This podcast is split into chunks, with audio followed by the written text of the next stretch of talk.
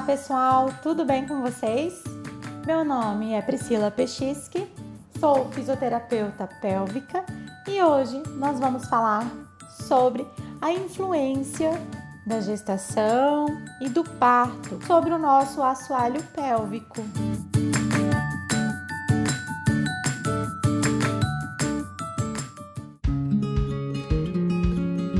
Então, esse assunto é, é muito bom a gente trazer ele para vocês entenderem, porque muitas mulheres não conseguem associar a gestação com o assoalho pélvico, com as disfunções que a gestação pode trazer para o assoalho pélvico e as repercussões do mecanismo de trabalho de parto podem gerar nesse assoalho pélvico, né? Então, para vocês entenderem um pouquinho sobre essas possíveis disfunções, vou explicar um pouquinho para vocês como isso pode é, acontecer e a maneira que vocês podem identificar isso e procurar por ajuda.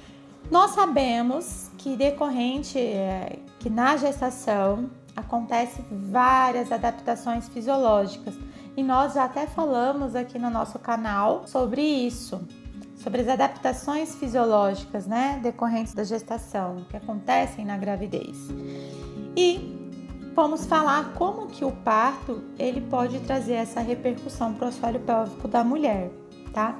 Essas modificações elas podem desencadear sinais e sintomas transitários, né? Essas, essas modificações que acontecem na gestação e no trabalho de parto, o mecanismo do parto, né? Porque o, a, o corpo da mulher muda, gente, muda muito.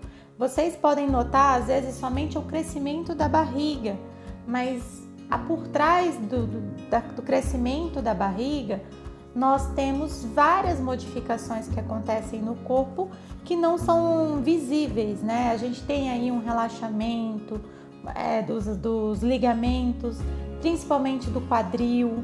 Então a gente tem alterações em costelas, nós temos alterações em coluna lombar, nós temos alterações internas, né? Até a parede do esôfago da mulher muda. Então, por isso que ela fica ali até mais mais azia, porque os hormônios eles atuam também no sistema muscular liso. Então, é importante vocês identificarem que isso é um processo que é natural do corpo acontecer, porém, e todas essas alterações podem trazer algum impacto e a gente nós, como fisioterapeutas, nós podemos ajudar vocês de uma maneira efetiva. A gente sabe que esses sintomas transitórios, tanto na gestação como no pós-parto, porque muita coisa vai aparecer lá no pós-parto, eles podem também persistir no período puerperal.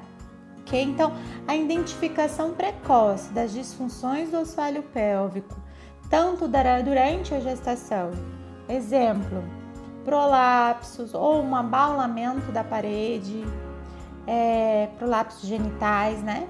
Incontinências, tanto urinária quanto fecal, durante a relação sexual, né? Dor na relação sexual ou outro tipo de disfunção. A identificação dessas disfunções precocemente é fundamental. Por que, que é fundamental?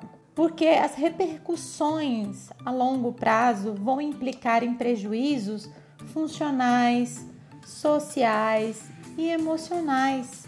Né? Então, o fato de vocês terem o conhecimento e o entendimento desses fatores de risco, que é a gestação, que é o mecanismo do parto, são essenciais para que medidas preventivas possam ser implementadas com sucesso. Então, é a gente, vocês procurarem fazer uma avaliação pélvica para ser identificado essas disfunções de uma maneira precoce e imediatamente a gente entrar com recursos, com é, medidas preventivas que possam trazer para você mais qualidade de vida, tá?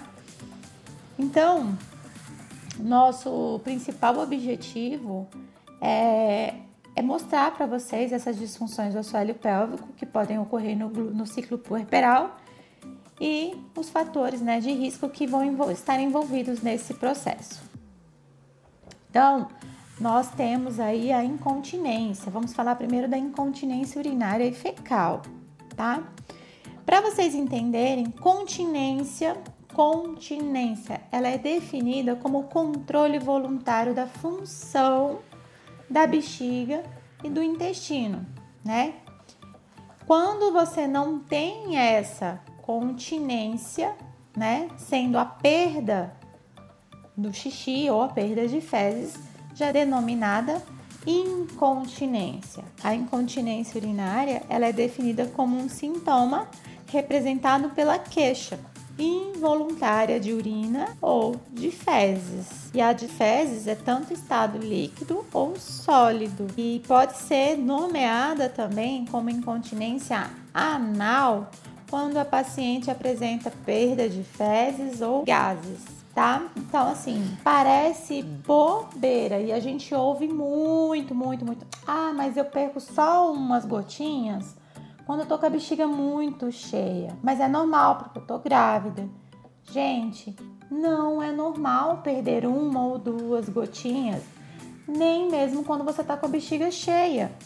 O seu, a sua fisiologia foi feita para fazer a continência independente do estado que você está. Se você está com a bexiga muito cheia ou não, se você bebeu um alimento irritativo, a ideia é que o seu corpo se adapte àquilo e sim promova a continência independente da situação. E só para vocês terem uma, uma ideia, vou trazer um dado aqui para você que no mundo 200 milhões de pessoas são afetadas por algum tipo de incontinência. Né? Incontinência urinária e incontinência fecal, elas não se apresentam como doenças de risco de mortalidade, mas os sintomas, gente, podem influenciar severamente no estado físico, no estado psíquico, assim como o bem-estar social desses, dessas pessoas que estão sendo afetadas né? Então, é, vai muito além do que simplesmente um risco, porque as pessoas às vezes só procuram ajuda quando aquilo ali demanda um risco para a saúde delas, né? Tipo, ah, eu vou morrer por conta disso. E na verdade, não, gente. A incontinência urinária faz com que a pessoa se isole, faz com que a pessoa deixe de praticar atividade física, faz com que a pessoa tenha uma baixa autoestima, porque essa incontinência urinária ela vai se tornando cada vez mais severa. Então ela pode perder xixi na, no ato sexual, ela pode perder xixi na hora que ela está conversando com alguém importante e aquilo ali acaba denominando uma situação desagradável para ela, um constrangimento. Então isso afeta muito a vida da pessoa intimamente. Então é importante sim e que isso gera quadros é, muito agravantes, como a depressão, por exemplo. Então, a incontinência urinária pode levar uma pessoa a de depressão, tá?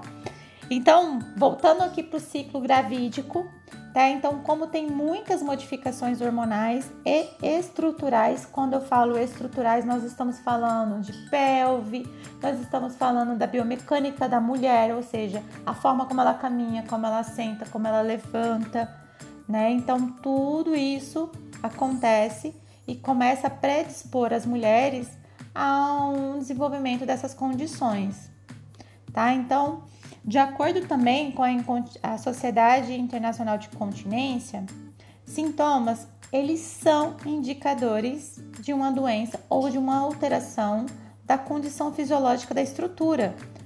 Isso vai estar tá alterando na função, na percepção de saúde pela própria paciente. Então, é, quando a gente tem esses sinais, mesmo que seja um indicador subjetivo, a gente tem com grande responsabilidade de identificar e promover o melhor tratamento para vocês. Isso, claro, que a gente tem que fazer uma avaliação física, a gente tem que fazer uma avaliação funcional nessa mulher, é identificar todos os pontos que são importantes para a gente promover um, um, cronograma de atendimento ideal para aquela mulher.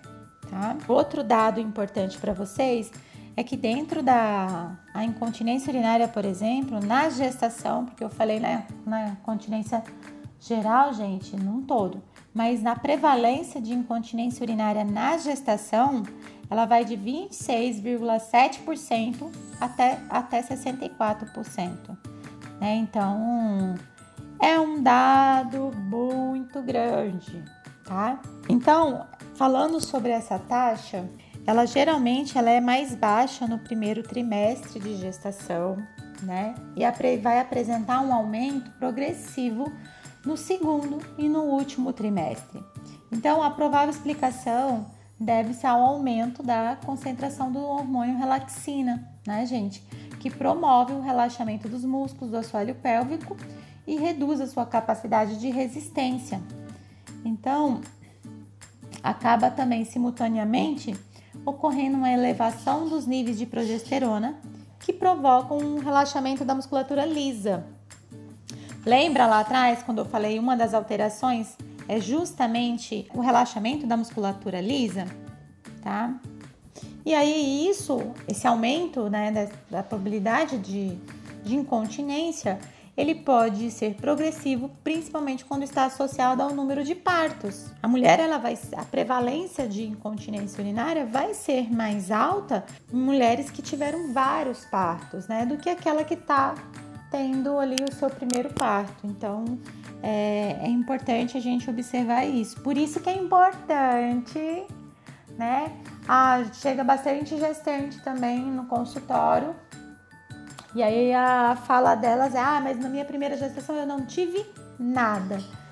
Na minha segunda, provavelmente eu também não vou ter nada. Mas ninguém leva em consideração que você está passando por um processo de modificações pela segunda vez. Então você está passando, a mulher está passando por todas aquelas modificações, está recebendo toda aquela carga hormonal pela segunda vez, né, gente? Então é importante vocês entenderem é, que é como se o corpo estivesse recebendo mais uma bomba de modificações e que nem sempre a reestruturação desse corpo vai ser de uma maneira tão rápida quanto foi da primeira vez. Então, por isso que é importante, mesmo você tendo é, já ter tido um parto, é importante você vir para fisioterapia pélvica, você se cuidar. Gente, fisioterapia pélvica não é só Epinol não é só posição de parto. Fisioterapia pélvica é preparar o seu corpo, é cuidar do seu corpo. É, a gente trabalha com estruturas muito específicas para cuidar de você. Então não é só preparar você para um momento X. Não, é preparar na verdade o seu corpo para não sofrer tanto com essas disfunções, não sofrer tanto com essas alterações, porque elas vão acontecer de qualquer forma. Então, nós buscamos oferecer para essa mulher, para você, gestante, uma qualidade de vida, uma segurança maior, para que você não entre nesse quadro de estimativa que vai ser uma das mulheres com probabilidade de ter uma incontinência ou qualquer outra disfunção do assoalho pélvico. Eu falei da principal disfunção que ocorre durante a gestação e pode acontecer devido ao número de partos que você teve e devido a todas as alterações que o corpo apresenta durante a gestação. Então, vamos falar sobre o trabalho de parto, né? O que, que o trabalho de parto pode causar para esse assoalho pélvico?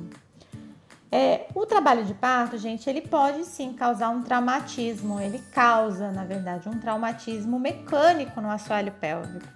Algumas vezes é reversível e outras vezes é irreversível, tá? É, a gente deve observar aqui há um deslocamento do colo vesical, vai ter um alongamento da uretra, né? Vai ter ali uma mudança na, na estrutura ligamentar, né? principalmente porque essa estrutura músculo-ligamentar, que é o músculo com os ligamentos, gente, ela é, importante, ela é muito importante para a sustentação, né? Manutenção do nosso suporte e sustentação dos nossos órgãos pélvicos e também a posição anatômica desses órgãos pélvicos. a gente tenta, durante a gestação, ter tudo isso no seu devido lugar para manter o mecanismo de continência acontecendo de maneira correta. Então, no período expulsivo, todas as fibras do músculo, nós temos os músculos do assoalho pélvico, nós temos vários músculos ali. Nós temos alguns que são principais, por exemplo, o pubo retal, temos o pubo coxígeo.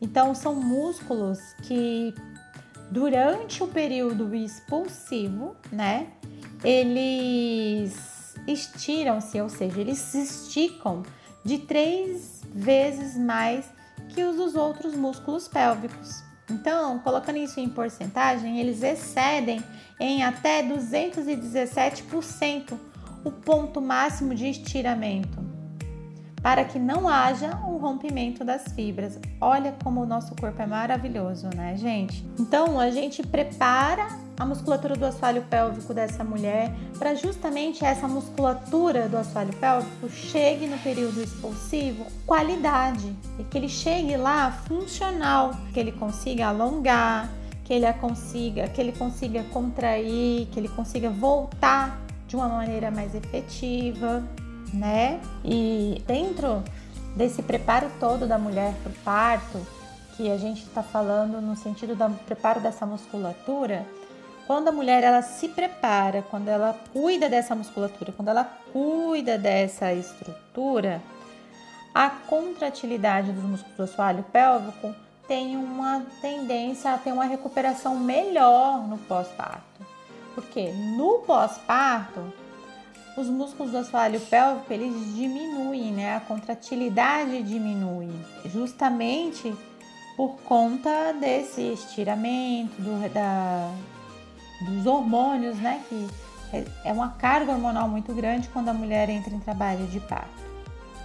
E muito importante entender que esse efeito hormonal ele ainda leva um tempo após o parto. Então a estrutura não vai se reestruturar de uma maneira tão rápida, tá? Só para trazer esse dado para vocês, para matar a curiosidade, é, até quanto tempo, né, após o parto, essa contratilidade do músculo do assoalho pélvico pode estar diminuída, né? Essa contratilidade ela pode ainda durar de 6 a 12 semanas após o parto vaginal, né? Essa contratilidade do músculo vai estar diminuída. Por isso que é importante Pode durar mais? Pode. Isso vai muito de mulher para mulher. Se ela fez algum trabalho, se ela era sedentária, se ela não era, se ela tinha uma qualidade muscular ou não, se esse assoalho pélvico era funcional ou não. Tudo depende. Não existe uma conta aqui, um fato exato. Tudo depende de como esse corpo estava durante, naquele momento do trabalho de parto. Então, por isso que é importante você fazer esse preparo da musculatura para você ter o seu parto, para que também no pós-parto você tenha qualidade de vida. E é importante fazer uma avaliação no seu pós-parto para justamente você conseguir identificar o que, que você pode fazer no seu pós-parto que não vai agravar o seu assoalho pélvico, né? Um exemplo. É, já aconteceu. A gente tem mulheres mega ansiosas e nós sabemos que vocês se preocupam sim com o corpo, com o retorno do corpo. E isso é importante para a autoestima, é importante para várias coisas, né? Mas, gente, é importante vocês entenderem que o corpo ele tem um tempo. Vocês levaram nove meses para modificar o corpo de vocês. Não vai ser em 30, em 40, em 50 dias que vocês vão conseguir trazer essa reestrutura do corpo novamente. Então vocês têm que identificar que são fases. Você passou pela gestação, foi uma fase. Agora você vai passar pelo pós-parto, é outra fase. É importante você ir com calma, com tranquilidade, tudo no seu tempo. É você tentar se dedicar com o que der. Não é tipo assim, não, eu preciso fazer isso. Você precisa cuidar de você primeiro lugar, a sua saúde, a estética, o corpo, eles vão vir como consequência de algo que você está fazendo para se cuidar, para você ter qualidade de vida. Então, o fato de você vir na fisioterapia no pós-parto, por que, que é importante? Para você cuidar dessa musculatura, para a gente conseguir já dar ali as primeiras orientações adequadas, para você conseguir manter isso em casa e a, gente ir cuidando desse assoalho pélvico, para a gente conseguir te direcionar para o que você pode fazer. Já recebi no consultório mamães que pegam esses programas na internet de emagrecimento, de exercício físico e começam a pular corda, começar a fazer muitas coisas por conta própria em casa. E aí começam a desenvolver disfunções. Por que, que começam a desenvolver disfunções? Porque o corpo ainda está se recuperando daquele período de gestação, daquele período de parto, porque tudo foi ocorreu alterações nessas fases e o corpo dela ainda está se reestruturando. E ela está jogando um impacto muito grande nessa estrutura que muitas vezes não está preparada para receber naquele momento aquele impacto. Não estou dizendo que não pode fazer exercícios. Eu estou dizendo que você precisa tentar identificar qual exercício você pode fazer nessa fase. Não é sair fazendo qualquer exercício sem saber do que realmente seu corpo está precisando naquele momento. Então, por isso que é importante você ter uma orientação, ter um profissional capacitado para te orientar e te direcionar para você manter a sua saúde. Deu para entender, gente? Então, tudo é possível desde que você saiba o que você deve fazer naquele momento, né? Então, é, já tive aqui no meu consultório, vou dar um exemplo, uma paciente que ela veio, reavaliou, ela estava com um, um abaulamento bem significativo das estruturas e ela queria voltar a correr, correr no parque. Aí eu falei assim, olha, é, vamos tentar, porque lembra que eu falei, gente, que a, os hormônios eles promovem um relaxamento das musculaturas e dos ligamentos? E que isso leva um tempo para se reestruturar, para se recuperar os ligamentos para voltarem a ficarem bons, ou a contratilidade do músculo para voltar, ele leva um tempo aí, ele tem um delay, porque ele ficou por muito tempo recebendo um hormônio que favorece o relaxamento, tá? E também tem que avaliar se esse períneo sofreu um trauma, se teve lesão, se teve algum corte, se, se rompeu fibra, se teve lesão nervosa. Então tudo isso precisa avaliar, gente. E aí essa pessoa, ela queria correr. Aí a gente conversou com ela, falamos, olha, o ideal não é você correr agora, é a gente fazer um preparo, levantar essa estrutura, trazer essa contratilidade muscular de volta, te preparar e aí sim, pronto, Fizemos esse trabalho com ela e ela voltou a correr, voltou a fazer academia, voltou a fazer a atividade física no parque. Tá feliz da vida e sem disfunção. Agora, se ela tivesse ido por conta, colocado a conta dela em risco, e tivesse ido fazer a atividade física, não estou dizendo que imediatamente ela ia ter essa disfunção, mas ela ia estar proporcionando para o corpo dela um fator facilitador para desenvolver um prolapso, por exemplo. Então, por isso que é importante a gente identificar isso o quanto antes e vocês entenderem que o mais importante é quando a gente busca pela saúde preventiva, que a gente não espere o problema surgir para então procurar o tratamento. Porque com a fisioterapia pélvica você pode vir aqui fazer uma consulta de rotina, como a gente faz no ginecologista. A gente não espera ter um câncer de colo uterino para ir tratar. A gente não faz todo ano lá o preventivo, justamente para a gente conseguir entrar com medidas preventivas, com medidas, com intervenções mais de forma precoce. Mesma coisa seria com a fisioterapia pélvica. A mulher ela deveria vir aqui fazer um preparo dessa estrutura, fazer essa avaliação preventiva, certo, meninas? Prolapso é algo muito sério, tá, gente?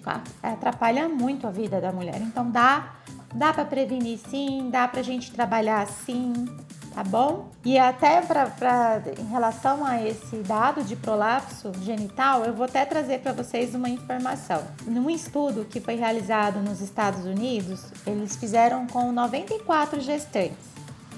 46% delas apresentaram prolapso genital já na 36ª semana de gestação. E a classificação foi realizada de acordo com a Sociedade Internacional de Continência, tá?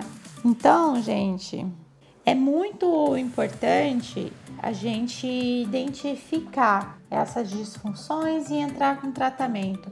Por isso que é importante vocês se cuidarem, certo? Priscila, mas é só isso que pode acontecer durante a gestação? Como não, gente, eu só citei, né? A gente falou sobre a incontinência urinária, falamos sobre o prolapso, estamos falando sobre a importância de vocês se cuidarem, de vocês fazerem umas, é, tomarem ações preventivas, né? Falamos aqui do da importância de se identificar isso de uma maneira precoce, tá?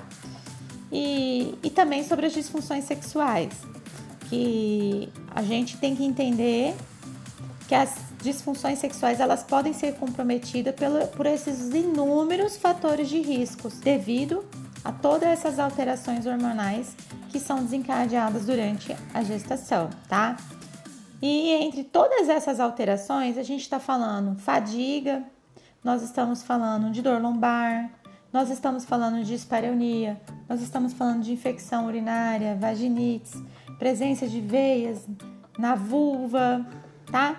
porque são tudo, é, todos esses fatores estão relacionados com as disfunções. Então, durante a gestação, devido a todos os fatores físicos e hormonais, a mulher ela vai ter mais cansaço, ela vai ter mais dor na lombar, ela vai ter mais infecção, ela, ela tá mais propensa, né, a ter infecção de urina. Então, o corpo dela sofre com todas essas alterações, tá?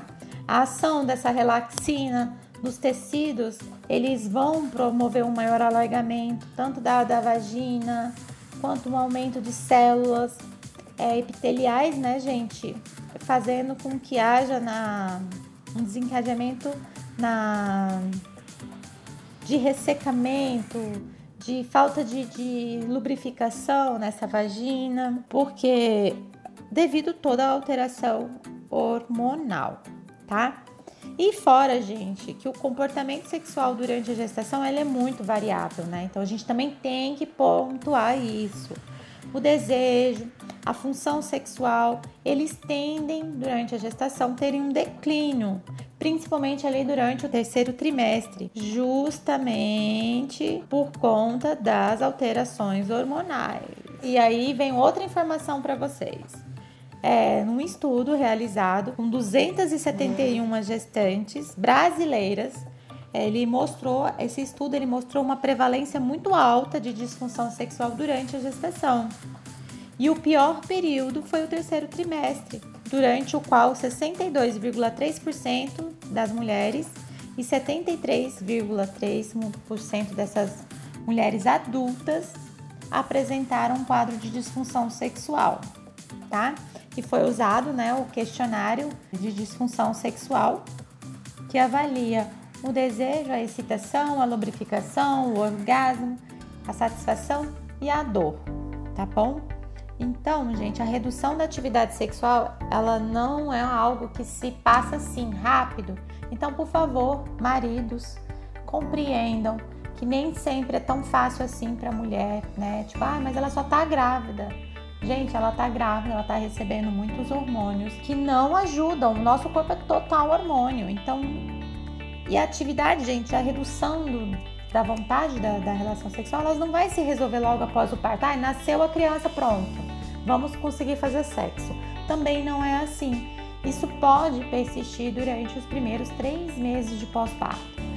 Então, a fisioterapia pode ajudar a mulher, tá? nesse período do pós-parto, com essas alterações anatômicas, com as alterações funcionais do assoalho pélvico, é, a gente pode ajudar essa mulher a voltar para essa atividade de forma melhor, tá bom? É só vocês entenderem que nada, a partir do momento que tem algo te comprometendo, algo que está te causando desconforto, algo que causa dor, não é normal, tá? Gente, é inaceitável que mulheres considerem incontinência fecal, incontinência urinária, disfunção sexual, né, dor na relação sexual, os prolápsios genitais como fatos normais da vida e do processo de envelhecimento, né? Tipo, ah, mas isso é normal na gestação. É normal perder xixi na gestação. É normal perder xixi quando a gente tá mais idosa. Não, gente, não é normal, tá? Uma vez que você, uma simples atitude, se programando para fazer um programa de treinamento muscular no assoalho pélvico com um profissional capacitado, tá, gente? Tanto durante a gravidez como após o parto, eles podem contribuir para prevenir eficientemente o desencadeamento desses sintomas uroginecológicos, certo?